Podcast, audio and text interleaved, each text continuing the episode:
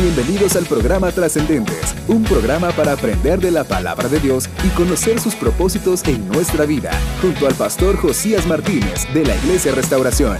Esperamos que Dios pueda hablar a tu vida a través de Radio Asis 1079 FM. Bienvenido a Trascendentes. Este día martes 26 de julio damos gracias a Dios una vez más por un programa que más que Dios nos permite tener y compartirte hoy en donde quiera que tú te encuentres. Le doy la bienvenida a todos los que sintonizan esta estación, Radio Oasis 107.9, como también a nuestra comunidad de podcast. Bienvenidos al programa Trascendentes. Hemos estado estudiando algo muy especial acerca del crecimiento espiritual y la manera en la que Dios quiere seguir obrando en nuestra vida para que tú y yo podamos crecer en nuestra relación con Dios. Que nuestra vida cada día pueda mostrar ese deseo, ese interés por acercarse, por acercarnos a las cosas de Dios y que Dios pues pueda seguir obrando y perfeccionando esa obra que Él ya ha comenzado en nosotros. Así que hoy te damos la más cordial bienvenida a Trascendentes. Para nosotros es una bendición estar contigo, llegar hasta tu casa en cualquier parte donde tú nos estés escuchando. Digo parte porque obviamente los que nos escuchan a través de los podcasts son de diferentes partes del mundo. Quiero agradecer a las, a las personas acá en Estados Unidos, en México, en Chile, Argentina, eh, Guatemala, El Salvador y Perú que están constantemente conectados con nosotros. Así que bendiciones, te damos a ti la más cordial bienvenida. Te saluda el pastor Josías Martínez, pastor de Iglesia de Restauración. Mis redes sociales son Pastor Josías Martínez en Facebook o Josías Martínez en Instagram y las redes sociales de nuestra iglesia aparece como Restauración Ventura County en Facebook y en Instagram aparece como Restauración BC. Hoy quiero hablarte de lo que Dios mira en nosotros. ¿Qué, ¿Cuáles son las cosas? ¿Cuáles son las características que Dios mira en nosotros? Porque cuando Dios nos examina, cuando Dios ve lo que hay en nuestro interior, cuando Dios puede ver cuáles son aquellas cosas que todavía necesitamos perfeccionar en nuestra vida, lo hace o lo ve porque Él conoce nuestro corazón. Él conoce nuestra vida, conoce nuestros pensamientos, conoce nuestros pasos, sabe cómo nosotros andamos. Y por eso es que cuando hablamos acerca de, de lo que Dios quiere hacer en nosotros, es porque Él ya ha examinado nuestro corazón, es porque Él sabe en qué condición estamos tú y yo y la forma en la que nosotros nos estamos conduciendo, porque Él conoce nuestros caminos. Nadie más conoce nuestros caminos más que solamente Dios. Conoce nuestras intenciones, conoce qué tan puro es nuestro corazón, qué tan honesto, qué tan sincero, realmente qué es lo que hay en nosotros. Eso Dios lo sabe. Y hoy por eso vamos a hablar de uno de los más grandes exponentes de eso y es de el rey David. En primer libro de Samuel, en el capítulo 16, dice la Biblia que Dios le habla a Samuel y le dice, primero, ¿hasta cuándo tú vas a estar triste a causa de Saúl? Recordemos que eh, Saúl había desobedecido una instrucción de Dios, algo que Dios le había dicho que hiciera y no lo hizo. O sea, y si lo hizo, lo hizo a su manera, no fue como, como Dios quería. Porque entonces él prácticamente Saúl estaba diciendo, bueno, Señor, sí voy a aceptar lo que tú quieres, pero lo voy a hacer a mi manera. Con esta condición yo lo voy a hacer.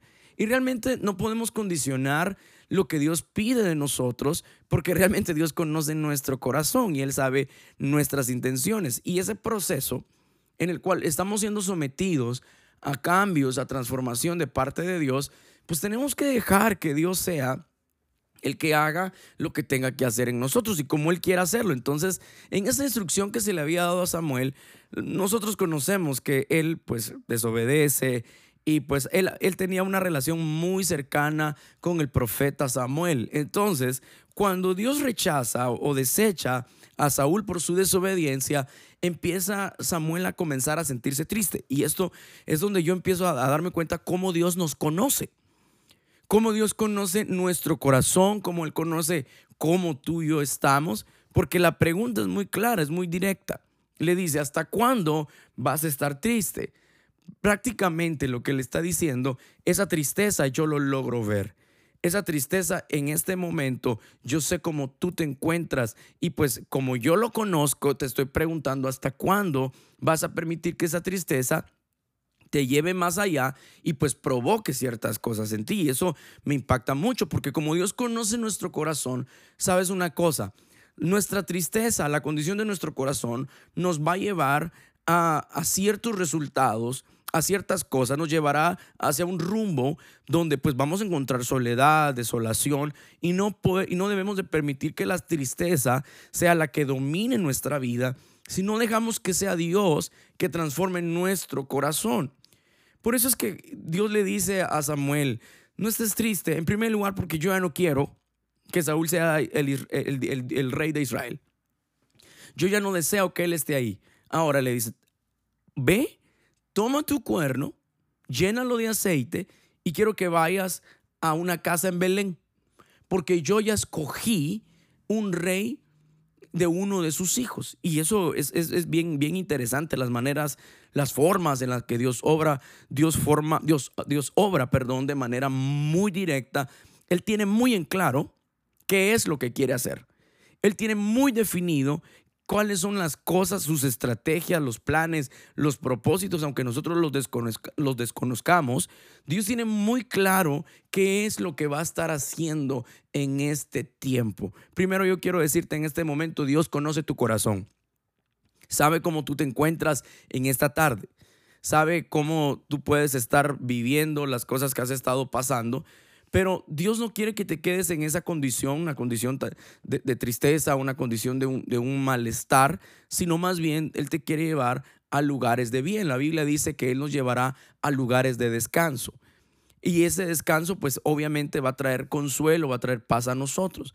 Entonces, a donde Dios nos esté llevando y lo que Dios esté haciendo, en primer lugar, los propósitos de Dios traerán grandes bendiciones. Entonces, Dios conoce nuestro corazón y como lo conoce, él, él sabe qué es lo que tiene que hacer en nuestra vida y en las personas que están alrededor. Versículo número 2 del capítulo 16 le dice, ¿cómo voy a hacer para ir? Le responde Samuel, si llega Saúl a saberlo, me matará. Él sabía que, que, el, rey Saúl era, era un rey muy volátil, que tenía un carácter muy, muy explosivo y que al saber que, que el profeta Samuel estaba eh, ungiendo a otro rey, no, no lo iba a tomar a bien. Entonces es aquí donde viene una respuesta de parte de Dios hacia Samuel para darle claridad en las intenciones que Dios tiene. Le dice, toma una ternera y di que vas a ofrecérmela en sacrificio. Después, invita al dueño de la casa al sacrificio y yo te diré lo que has de hacer. Pero le dice, y, presta atención a esta palabra, consagrarás como rey a quien yo te diga. ¿Por qué razón? Porque seguramente habían tal vez muchos, muchas perspectivas o propuestas de quienes tal vez pudieran continuar el trabajo de Saúl. Pero obviamente eran características que, nosotros como seres humanos podemos ver y podemos decir, eh, un rey necesita esto, esta característica, liderazgo, fuerza, presencia, capacidad, estrategia, dominio, que pueda, que pueda ser sociable. Serían nuestras características, sería lo que nosotros buscaríamos en un rey, porque es lo que está ante nuestra vista. Y, y este es un ejemplo. Voy a hacer un paréntesis. Por ejemplo, cuando Jesús llama a sus discípulos, la obra que ellos iban a comenzar era una obra extraordinaria porque sería de compartir el Evangelio y Jesús era, estaba haciendo su propio equipo de trabajo con quienes él iba a comenzar a establecer la predicación del Evangelio. Entonces, si nosotros nos pusiéramos a pensar, quiénes serían las personas más adecuadas para poder hacer un trabajo de este tipo, un trabajo donde pues puedan desarrollarse, puedan desempeñar un trabajo de liderazgo, de trabajo. Seguramente a nuestra vista no hubiéramos buscado a los diferentes discípulos que Jesús sí escogió. Porque Dios siempre va a ver más allá de lo que nosotros no podemos ver. Dios siempre tendrá mucho más clara la visión de la, de la que nosotros lo podemos tener. Y eso a mí me, me bendijo mucho, ¿sabes por qué? Porque entonces eso manifiesta la capacidad que Dios tiene para poder llevar y tener control de aquellas cosas que nosotros no tenemos control. Y esto, pastor, que tiene que ver con el crecimiento espiritual, muchísimo. ¿Sabes por qué? Porque Dios conoce tu corazón, Él conoce cómo tú te encuentras y por eso Dios sabe en qué momento exacto, en qué tiempo y de qué forma correcta y con exactitud obrar en tu vida y qué cosas tendría que hacer. Si nos pusiéramos a preguntar qué es lo que hay a mi alrededor y qué son las cosas que tengo que cambiar, seguramente nosotros supondríamos y diéramos ciertas cosas que tal vez puedan tener alguna noción, alguna idea de lo que somos y de aquellas cosas que podríamos necesitar cambiar en nosotros. Pero déjame decirte, Dios todavía va mucho más allá. Dios va, Dios conoce todavía mucho más profundo de lo que incluso tú mismo te puedes conocer a ti mismo. No sé si redundé con esto, pero si redundé, perdóname, se vale. Pero lo que quiero es que te quede claro es que Dios te conoce tanto, tanto tu corazón, que sabe cómo tú vas a reaccionar ante algo. Y las demás personas no pueden ver cosas en ti que Dios sí ha visto en ti. Cosas que, que Dios sabe que Él es capaz de hacer en nosotros solamente cuando Él está en nosotros. De lo contrario, no pudiéramos ser lo que somos si Dios nunca hubiera visto eso en nosotros, un potencial, algo que Él sabía que podríamos lograr y alcanzar. Entonces, si Dios ya puso esa visión en nosotros, si Dios ya puso esa, esa vocación, ese llamado en nosotros, significa que Dios sabe que tú y yo podemos crecer. Él sabe que tú y yo tenemos capacidad de avanzar. Pensemos, ¿quién era David en este momento? Era un pastor de ovejas.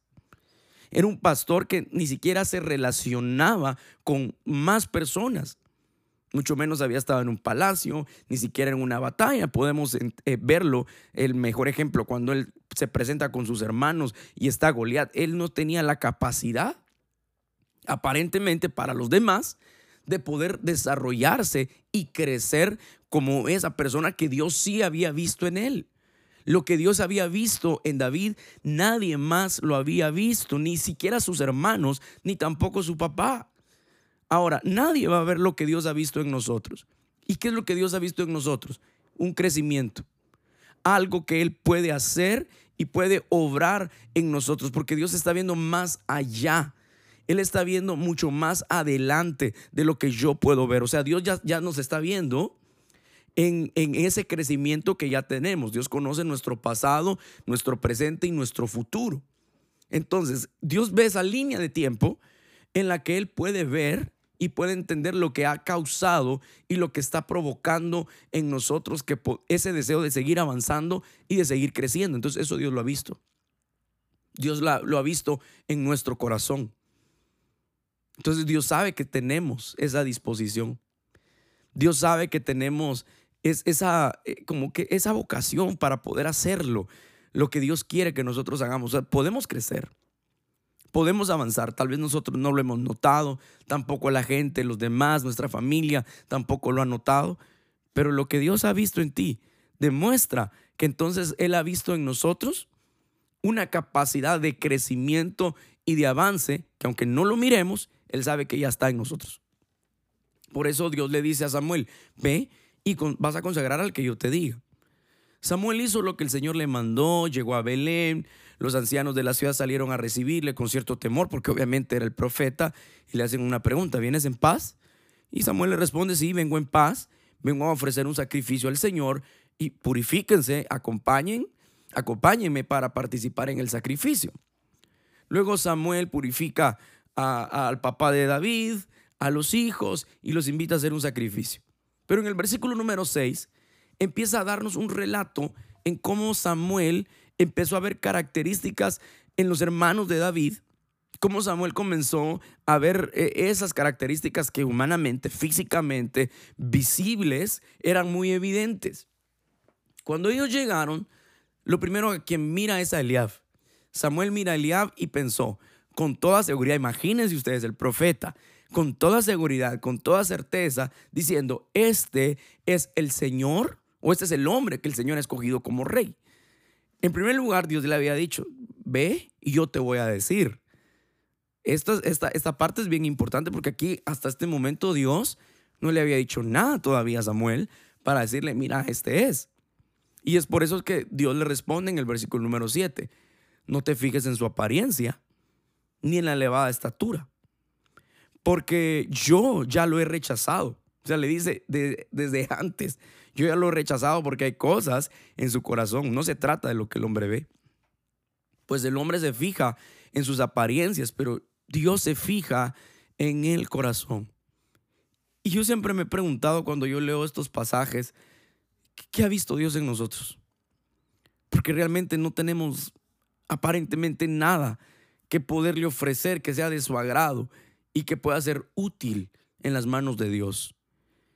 Y es que es aquí donde vamos a entender por qué en sus manos es donde podemos ser capaces de lograr mucho. Es que Dios no nos mira por lo que somos como seres humanos, sino nos ve lo que seremos estando en sus manos. Eso me encanta, porque recuerdo esa historia, siempre la comparo con la historia de aquel joven que dio unos panes y unos peces. Aparentemente para los discípulos era insuficiente. Escucha bien y marca esta palabra, insuficiente para ellos y para toda la multitud. Simplemente Dios vio la intención de este joven que dijo, esto es lo que tengo y bueno, si quieren usarlo, pues úsenlo. Y eso es lo que Dios ve en nosotros, la intención. Porque sabemos que no es nuestra propia fuerza, no es nuestra propia capacidad. Y es ahí donde Dios le dice, yo veo el corazón. Dios ha visto lo que Él puede hacer en nosotros estando en sus manos. Y estando en sus manos, dice la Biblia, que ese poder se va a perfeccionar en la debilidad que nosotros tenemos y en lo que nosotros somos. Y Dios quiere hoy glorificarse en ti. Dios quiere cambiarte, formarte y eso es crecer. Cuando, cuando el Señor pues nos toma en sus manos, tal vez nos quiebra como vasijas de barro para podernos hacer de nuevo y que realmente podamos ser útiles. O sea, no nos deja en el anonimato, no nos deja escondidos para que no le sirvamos, sino Dios te saca del anonimato te manda a llamar desde donde, desde donde tú estés para que tú puedas ser útil en las manos de Dios. Y la primera cosa que yo puedo ver en David es cuando la preparación que él tenía, Dios ya lo venía preparando. David lo desconocía, por supuesto, pero Dios ya lo venía preparando para cosas muy grandes. Cuando David mata a Goliat, él ya tenía su preparación, pero en realidad ni siquiera tanto fue la preparación quien logró vencer al gigante, sino fue el respaldo de Dios. Pero es aquí donde Dios comenzó a formar, a tratar a David, a enseñarle, a decirles, yo te escogí porque pues yo quiero hacerte crecer, quiero de aquel niño, de aquel muchachito que estuvo un día cuidando ovejas, ahora estás venciendo gigantes. Estás siendo un ejemplo para todo un ejército. Estás siendo un ejemplo incluso para el mismo rey Saúl.